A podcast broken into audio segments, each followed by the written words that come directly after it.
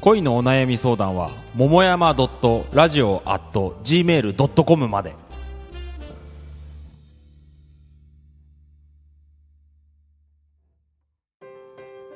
二軍ラジオ第48回さよならの形。今日も西英福の桃山スタジオからお送りしています。ということで私の傷もだいぶ癒えてきたということで。ねもう言いました。言えました。あ 言いました。よかった。10分のインターバルで言っねたらよかったです、はいっでていうことで、はいはいはい。はいはいえっ、と今は、えーいろんな形のねさよならを、うん。えー紹介して最後、まあいろんな形で出てきましたね、はい。面と向かってっていう、うん。まあ割とスタンダードであり、はいはい。まあ、一番そのお重たいというかせ誠実そうな感じがする、うん。別れの形ということで、まあ一個ちょっと私の、えー友人のから聞いた話を紹介したいんですけど、はい。その人は女の子なんだけど、えーまあ長いこと同棲していた彼と最後別れる。うん。その時の話で。ね、まあ、同棲した経験はちょっと俺はないんだけど一緒に住んでたカップルが別れるっていうのはさうん。家も解消するっていうことでしょ？うん。結構なものじゃないですか。うん。まあ大変だろうね。結構大変だと思う言うのにもエネルギーいるだろうしね。そう。で超具体的な話になってくじゃん2人で買った冷蔵庫どうすんのとか、そうかそうかそうか。なんか貸し借りしてたお金とかもしかしたら生産しなきゃいけないとか、うん。多分もうただ恋人が別れるだけじゃないさまざまなこう要素がうん入ってくるんじゃないかなっていうそんな同棲していた、え2人がはい。別れる時に、はいはい。まあ、どんな形で別れたかっていうと,、うん。えーとね、別れその女の子の方がうん。別れを決意。うんしたと、それはもうね、まあ、今とな多分細かい理由はいっぱいあるんだと思うけど、はい。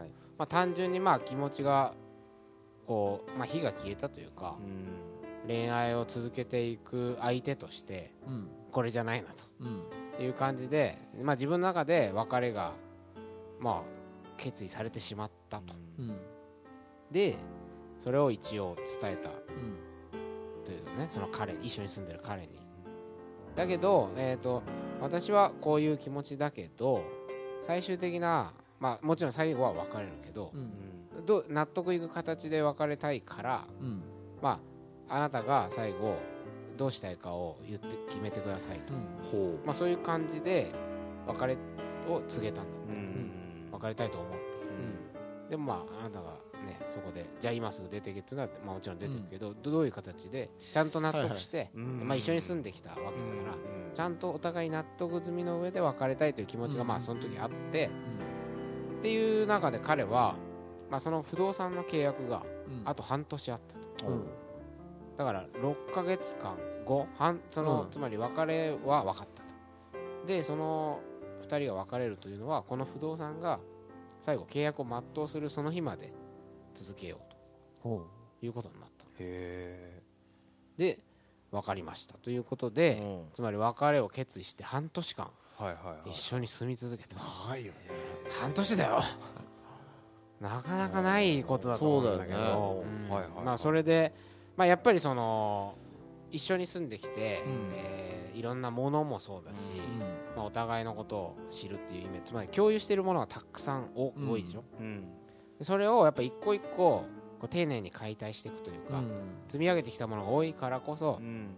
まあ、半年かけてゆっくりゆっくりうん。別れていくみたいな、うん。一応そういう心構えでうん。至るんだけど、うん。でもその別れを切り出してから一切その別れに関する話をせずほもうい全然出なかったんだって。今まで通りみなんとなく今まで通り暮らしてるというまあそれは細かいこといっぱいあったと思うよ。つまりそのじゃあセックスは多分もうあまりしたくなかっただろうから、うん。もしかしたら一切しなかったかもしれないし、まあね。そこはちょっと聞けなかったんだけど、うん。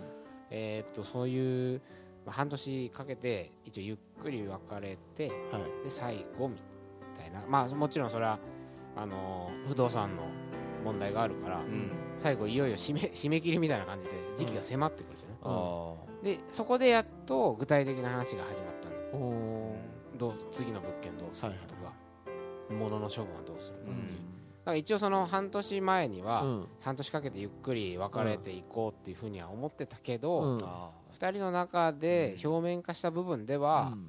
結局最後の最後までうん。具体的な話し合いはできなかった、うん。うん。だけど、まあ、自分の中ではねうん。半年でゆっくり、まあ、もちろん別れを決意した側だから、うん。あの半年かけて、まあ、彼があまり傷つかないうん。で決意してくれたらいいなとは思ってたらしいんだうんけど、ちょっと彼の方は不安定になってたりしたんだって。はいはい。だからつまり別れを決意したのに半年間一緒にいるうん。っていうことはやっぱり相手にとってかなり負担をかけてたのかもなとあその人はまあ言っていて。あ、うん。うん。普通に暮らしてたわけだもんね。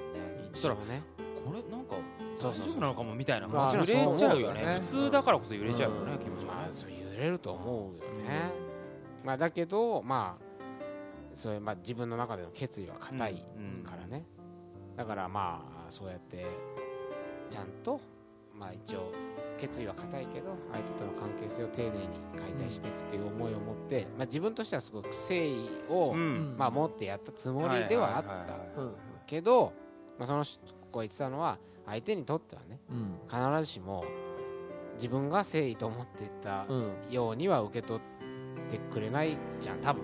それはもう半年間多分苦しみ続けて、うん。なのかね。でもそれは彼の選択だからね。まあ一応その彼の選択、うでもねそ半年前にその選択をしたからといって、うん。そのその後待っている半年をさリアルに想像できたかは、うん。もちろん分かんないから、もしかしたら半年の間でうん。彼女がその心がねいい方に変わってくれるかもっていう期待もちょっとあったのかもいやあっしれない。ね。た普通に普通に過ごしていれば。考えたらやっぱねそれを願うよね、まず半年の猶予をもらったから、うん。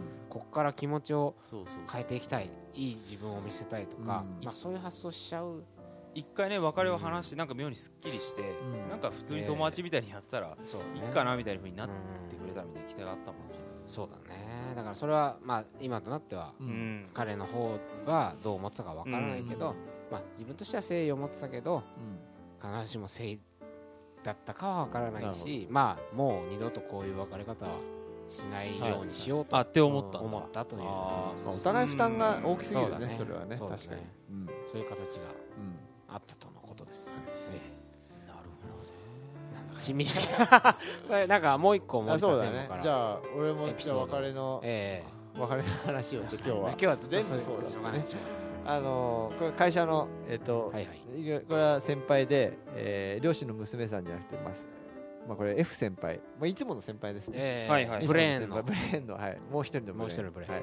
まあ、この先輩あの離婚経験があってうん。あるんですよ。でその前離婚離婚の時の話なんだけど、はいえっと、1年半別居してたんだってうん。でその間にでも先輩は、えーやり直したいと思ってて、で彼その奥さんに反省して俺は生まれ変わったから、はい。頼むから一度一緒に暮らしてくれと。うん。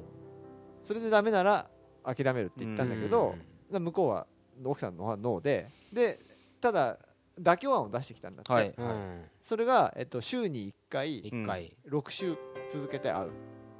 会ってみようっていう提案をされたんだってじゃあラス6みたいな。ラス6でちょっとだからに似てるかもしれないね。そうだね。さっきの話そうちょっと重なる部分ね。でその6回で、えっとまあ、先輩はいろいろ考えて、うん。えっとまあ、例えばや丸ビルの夜景の見えるディナーに行ったりとか、ええ。秩父の公園に行ったりとかっていう、はいはいはい。彼女がしたいだろうっていうことをいろいろ考えてやったんだけれども、で最最後の6回目は、えー喫茶店みたいなところに行って、うん。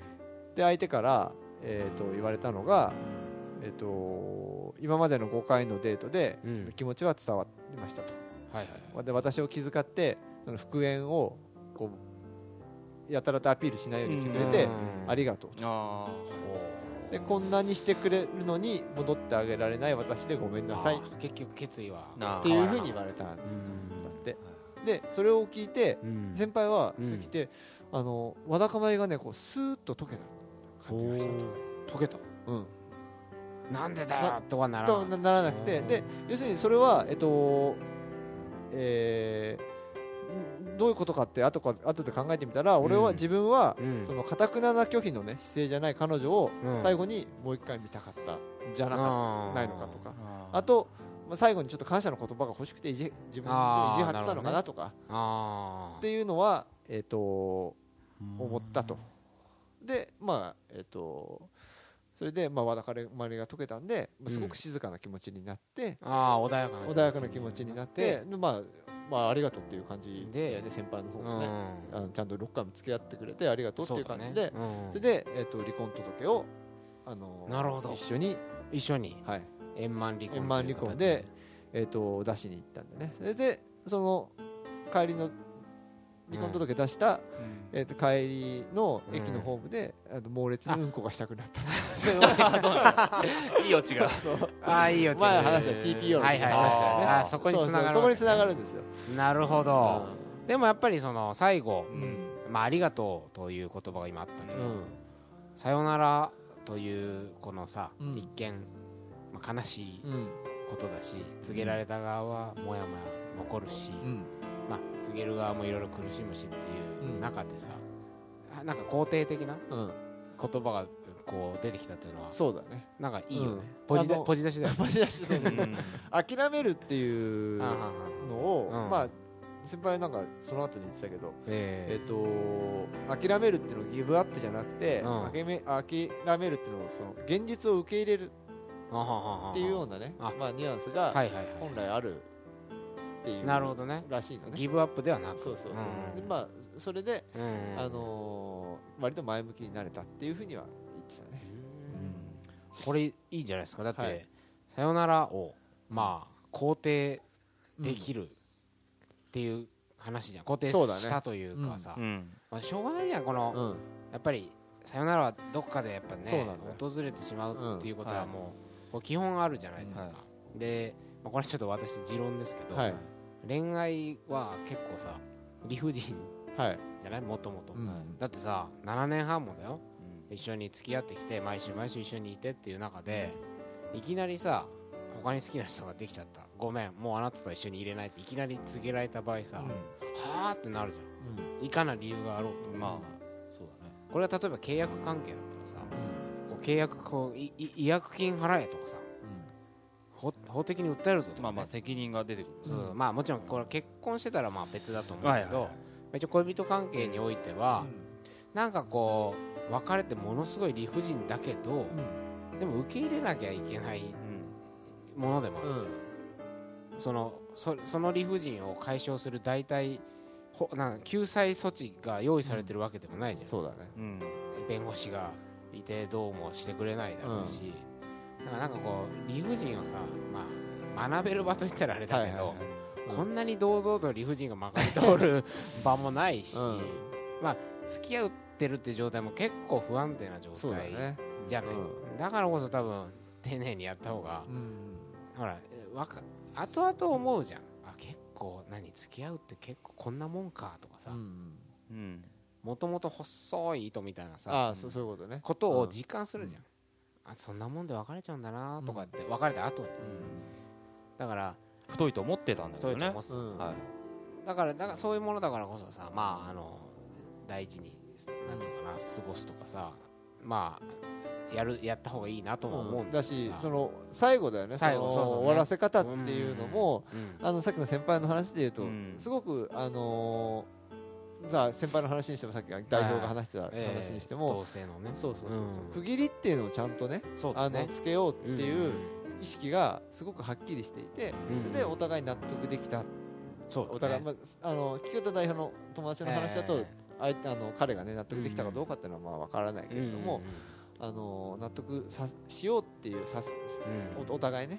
そういう気持ちは結構大事なんじゃないかなというふうに思ったのはですねうんそのええ。さよならっていう言葉そうだね。今回ですね「さようならの形」と言ってタイトルをねはい。言ってるけどまあ「さようなら」という言葉だよね。うん。えそれをまあ語源的なそうだね。ことをねあるわけです。あさようならという言葉さようなら。の？結構ねあ。あの変わった言葉なんだよねこれ。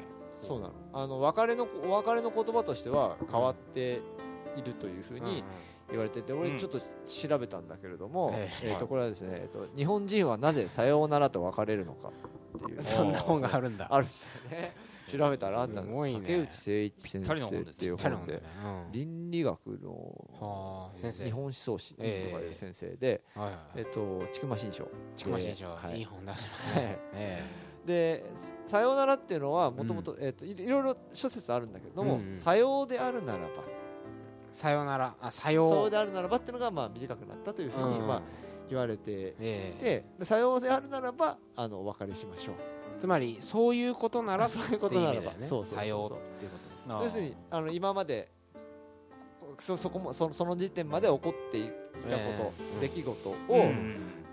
受け止めて。受け止めて、えそれでそういうことならば、ばじゃあまあ次のことに行きましょう。っってていう、いう区切れを入れてうん、次に行きましょうっていうもともとがそういう言葉そうもともとがそういう言葉、あーじゃあバイバイと言ってないっていうかうんうんささようならばっていうところまあそういうことなら次に行きましょうっていうののそうさそうそうそう。ようならばの部分うをん、そうそうそう。そうそうそうだから世界のえっとおお別れの言葉はうん。あれなんだよね。そう。えっ、とね大体ね3つのタイプに分類することができてあえっ、とまずね goodbye。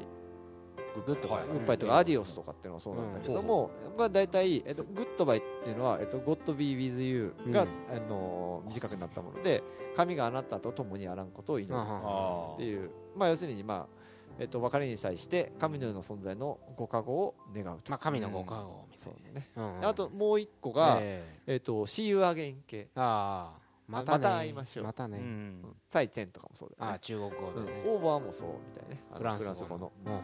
っていうのと、うん。それから最後の3つ目が、うん。えっと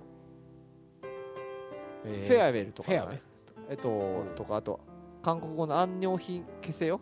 うんうんうんこれどういうことなの？これは、えっと安らかに言ってくださいとか、えっとうん。お元気でとか、フェアウェルはうまくやってくだ言っていってくださいみたいな、うん。ご健闘を祈る的なそうそうそうそうそうう。んっていうような、あのー言いうん。方で、だから神のご加護っていうのと、またねっていうのと、えー元気でね。元気でねっていう。っていう言い方が、まあ、ほぼ。ほぼ世界の言語でのうんうん。さよならのに当たる部分なんだけど。別れの言葉、ね、別れの言葉。うん。さようならっていうのは。日本人変な言葉なんだよねこれ。そう新しい今までのことを受け止めて、区切り区切りにしてしてじゃあ次に行きましょう。って次にいう行きましょ挨拶はすごく珍しいそうだね。でうんうんうん。でこれは、まあ、なんつうのその日本人のその別れ感とか、うんまあうん。にはいはいが反映されてるんじゃないかみたいなことは言っていうんうんて、あとそのもう一個あるのが、うん。えっと、えーさようであるならばっていうのと、うん。あともう一個ねうん。そうならなければならないならばっていう。ああそれもやっぱ受け止める受けと受け止めるけどまあちょまあちょっとニュアンスは違う。そまあそういうことになるってことはあ。分かりました。う そう。っていうことだよね。っていうところからも派生したんじゃないかと。なるほど。という言葉ができてきたんじゃないかっていう考え方があって、うんまあこれはでもさなんつうのかな、あのーまあ、これ悪友が言ってるみたいなんだけども悪友先生。そううん別れをねその再会の希望によって紛らわそうとしてないし、あのー。フェアウェルのように別離のその別れの苦い味わいを避けてもいないってあいう、あそうだよね。ごまかしてもないし避けてもない。うん。わりかし直視して受け止めてそう、まあそういうことなら。ばならばな皆まで言わないみたいな。諦めを肯定的に捉えるっていうそうだね。もともとそういう言葉ねなのかもしれうんないね。でそう。でこれ読んで、うん。あその区切りっていうのはやっぱ結構まあ、じゅ重要な場面であって、うん。でちゃんと決着をつけるっていうことは、あのー悲しいことだけどね、うん。悲しい。基本はね。理不尽だし悲しいけど、うん。ほらまずさ「さようならば」と受け止めるとこから始めるじゃん、そうだね。つまり最初のメール森田あメールというか森田専務が女女の子の友達にさうん。シカトされた。うん。メールが返ってこない、はいはいさようならば別れましょうってことでしょ？あそうだね。だから受け止めたんだよ、ね、そうそうそう返事が来ないならば。うんならば。ならば別れましょうだしさほらうん。例えばわ私がね、うん。まあ事実誤認だった、はい。手紙を入れてしまった、うん。で清田には次に好きな女の子ができたんだ、さようならば。別れましょうできちゃった。ならば。ならば。さようならば。でやっぱ受け止めたから、だね。うん。まあまあちゃんと別れる、うん。うんだからその全てそうだよね。だから佐藤候補どうですか？手僕紙、ねあのーさようならばそうちょっと今思い出したんですけどええ僕はその手紙で別れたええ。振られてしまった彼女と付き合う時に決めてたことが2つあったんですね。へそれはえうんうん。えっと泣かないっていうことと彼女の前で。あそれはまああんま関係ないんだあけどもう一つはいはい。もう彼女から別れを告げられた時には、うんうん。あのありがとうって言おうと決めてたの。付き合った時から。もうそれは絶対言おうと決めてたの。うん。かっこいいね。でうん。それでうん。まさか付き合えると思ってなかったの。ああはいはい彼女と、うん。でもう付き合うことができたんだから、うん。もうあのもうこれはボーナスステージだと。あとは。だもう俺もうもう半年とかで別れられちゃってもういいやと思ってたの、生きてるだけで儲けもんってやつだね。うん、だからもうすごい好きで、はいはいはい。4回ぐらい告白して付き合ったんああなるほですよやっと付き合いだから、あとはもういいと。どはいはいはい。もうもう楽しかったしと、うんうんもういいやって。思ってまあ7年も続いちゃったんだけど。も、はいはいきっと別れる時は、うん。まあ、俺は嫌いにならないから、うんうん彼女から告げられることになるだろうと。ほ思ってたのでじゃあこれはもし告げられたらありがとう。というふうに決めてたんですね、うん。でまあその通りにしたわけですよ。まあかっこ悪かったのはそれを言っちゃったんだけどね。ありがとう。え？あ手紙の時。決めてたっていうことを言っちゃったんだけど。あ結局会えたんだよねだから。え？手紙をもらってあそうなんそうなんです。7年半付き合って手紙1枚で別れて やっぱりちょっとはそうそうそう。さようならばと受け止められずあそうですね、うん。それは言えなかったですね。だ受け止めたいんだよね。やっぱりしょうがないのは分かってるから。うん。ということであ会おうっつってなんなんとか会えたんだよね。あなんとかなんとか無理やり会ってもらって、仲介友達を使そうそうそうそうしてね、ってうん。会ってもらったその時に言ったんだ。言ったありがとうと。決めてたっつって。それもそあれもつけて。つけて。付き合う時に。あ僕は決めてましいいのにね。たつけなくてよかったよかったね。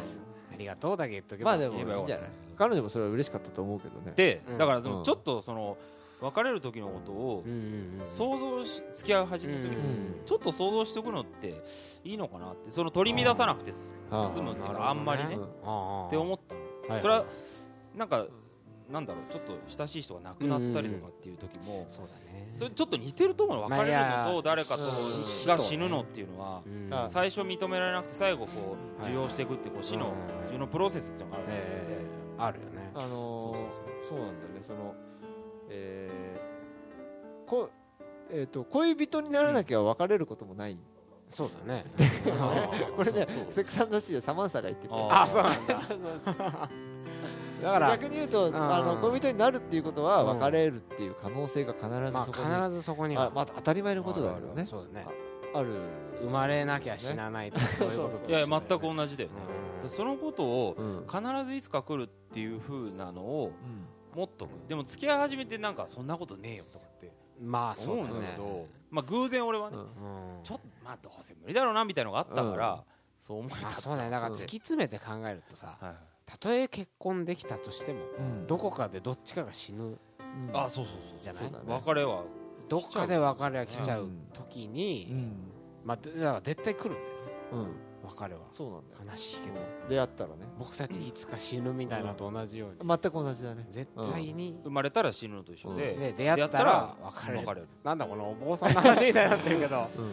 まあでもそうだよね。絶対来るその時に「さようならば」と受け止めないとやっぱ受け止めないとどうしようもないんだうんうん。よねやっぱさようならばと受け止めないとさようならできないってことだもんね。そうそうそう。いやで受け止めるっていうことは、うん。えっとその時のこうその時とかあはいはいはい。それまでのことをうん肯定してることになるから、そうだね。やっぱり。受け止めると。受け止めると。ああうん。そうかそうかいやそうそういや俺今思い出したんだけど、うん個人的な体験だけど、うん。まあその前にね付き合ってた子と、まあ俺は結果的にまあ一応振られたと自分ではまあ一応思ってるんだけど、なかなかなかなかそのさようならばという気持ちになれなかったし、まあ、今でもちょっと慣れてない部分もあるんだけど、うん。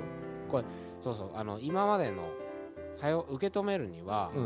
まあ、いろんなそのプロセス肯定出来事、うん。思い出を肯定しないできしないとうん。なかなか受け止めきれないでしょ、うん。あその時にもうまさに よかったじ、まあ、このラジオも散々喋ってるんだけどいろんな細かい思い出とかをやっぱり思い出して、あうん。あーやっぱああいうことがあったから今ね自分につ,、まあ、つながってるとしか言いようがないなっていうことを一個一個こう、うんうん。突き詰めあかん考え続けて、うんでなんかこうあ結構貴重な体験いろいろさせてもらったかもなとか、あんななんか好きだみたいな気持ちにうん。なれたのも、うん。この人のおかげだとか、はいはいまあ、そうやって一個一個なんか気持ちが整理され区切区切られていき、あれがあったからこうなったんだっていう、うん。なんかね肯定的な気分になれてやっとなんかこう、うん。さようならばみたいな気持ちになってきているっていうのがあるから、多分受け止めるってそういうことなんじゃないかな、昔をうん。今でできたさようなことを その肯定するっていうことなんだろう肯定ねしないとやっぱ受け止められない、大体それは別れはまあそれは悲しいんだけどうそれまでね付き合ってきた時はまあうん楽しかったわけだからねうん。そうよっぽどそっちの方がでかいわけじゃん。んそうそう。忘れがちだけどね。うん。忘れがちでその楽しかった思い出をこうなきものにしがちだけどさ。うんよっぽど楽しかったんだからまあいいじゃんっていうふうになりたいよね。うん。あのあとそのうん。受け止めるっていうのはまあ引きずっちゃったりするっていうこともあるけどね。うん。まあどっかのタイミングでそうそうそうそう。あのーじゃその切り出された時とか切り出した時別れの瞬間にまあそんなにはあのーうんえーききっちりとねええく区切りをつけられなくてもうん。まあ時間をかけてもまそうだね。あいいからその瞬間が来る。うんなんかね俺友達にね結婚した時に、うん。それなんかその結婚相手じゃない前の彼氏うん。と結構なんか嫌な別れ方をして、ずーっとなんかモヤモヤしてたの、あうん。女の子が女の子がなんかモヤモヤしてたんですそうそうそう。はいはいで結婚した時する時に、うん。結婚の幸せ感うん。に包まれた時にそのその前の彼モヤモヤし続けてきた前の彼のことをふっと思い出して、うん。つまりああいう経験があって、うんでずっと悩んできてでその自分でこの人と会って、で今この幸せなところに繋がってるんだみたいなことをこう思った瞬間、うん。やっとこうさようならばって さようならすっきりしてうん。でつまりあああの人とのあのことがあったから、まあ今ここの自分がいるとしか言いようがないから、うん。よかったんだみたいな感じに思ってなんかすっきりしたみたいなうん。話をそういえば聞いたことあったなとそこがそういうね10年後にふといきなりはいはい。なんかあお今までありがとうみ みたいな気持ちになる可能性だってあるもんね、うん。うん。いきなり来るだろうしね。いきなり、忘れてたと思ったけどうん。みたいなさ。あなんか今スーッとあるよね。したわみたいなさ。ここで話しててもさふっと思い出してさああの経験ってなんかものすごい今の自分を形作ってるこう根っこにあるなとかって思ってさなんかありがとうみたいな気持ちになるじゃんなるよね。これがさようならばさよなら。昔を否定しないということ。そうだね。うん。まあいいか形としてはいいんじゃないかそうだな、なんかすごい、うん。まあ、ポジティブシンキングっぽいく聞こえちゃうかもしれないけどうん。もこういう話をしてると、うん。でもその過程は全部苦しいから、ね、苦しいからね。だからもう苦しいたただ単純な楽観主義とかそういうわけでもないだからし、結果的にうん。こういう気持ちになれたらいいねっていう話だから、うん。そうそう。いつなれるか分かんないしどうやったらなれるかもうん。もちろんもう個々によって違うじゃない。そうだね。ケースバイケース。だだからこれ人に言えるもんじゃないんだよね。そうそうそう。苦しんでる人に。そうだね。後でいつか来るからっていう励まし方をしても俺は意味ない。んだようん。ね意味ないね。自分の中でうん。気づいたっていうそうだね。ことね。でしかない。その気づきを話すことしかできないできないアドバイスにはなんないんだけどそうまあなんかあるよねまあそういう形でこう、、はい。ろんなさよならの形がある。けどもまあさようならということの本質はもしかしたらこう区切りをつけて受け止めてまああわよくばありがとうと思えるような なんだこれ。お坊さんの説法みたいになっちゃったけどまあそういうことなのかもね。あでも俺最後ねその彼女と別れる時にええ。いやいつもさええ。じゃあねとかって別れるじゃん。最後本当に最後ね。最後。こう別れる時ね。まあ。うん駅のホームで別れる時うまたねって言っちゃうんです。んいつものさいさいちゃんって言ってたの またねって。言っちゃうあじゃあまたねじゃないわ。っつって See you じゃないよね。ちょっと笑っちゃった二人。あそうありました。あいい。なるほど。いいじゃそれも何の疑問なしにね。ん習慣で言会うっちゃった。つもりはなかったんだけど。もう二度と会わないみたいな決意したのにまたねって言っちゃった。なるほど、まあそういうそんなことも。ねそんなこともありつつじゃあすみません長丁場になってしまいましたが、えー今日は「さよならの形」ということで、まあ、いろんな、えー別れのねケースを紹介しながら。いろいろ出てきたよね。そうだね、まあこう肯定的にねとさよならを肯定できたらいいななんて結論に至った、最後のパートはなんかえずいぶん話が上の方に行っちゃいました そうだね。いい話になっちゃうえいい話になっちゃったけど。大丈夫かな？いやいいんだよ。前向きにうん捉えていきたいぞ春みたいな感じで、はい。えこれ春がそうさせるんですかね。えもう全部春が 春のおかげです。春来てますね。来てますよこれ。えーということで、えー二軍ラジオ第48回。深いえーさよならの形ということでお送りしましたと。で皆さんもぜひ今までのねさよならどうだったかななんつって振り返ってみると。でありがとうって言えるとありがとう出てくるかもしれないよねいいね出てくるかもしれないねということでね。えー皆さんも考えてみてはいかがでしょうか。ということで、はい。えー桃山所持の清田でした。佐藤でした。哦森田でした。おやすみなすみなさいさい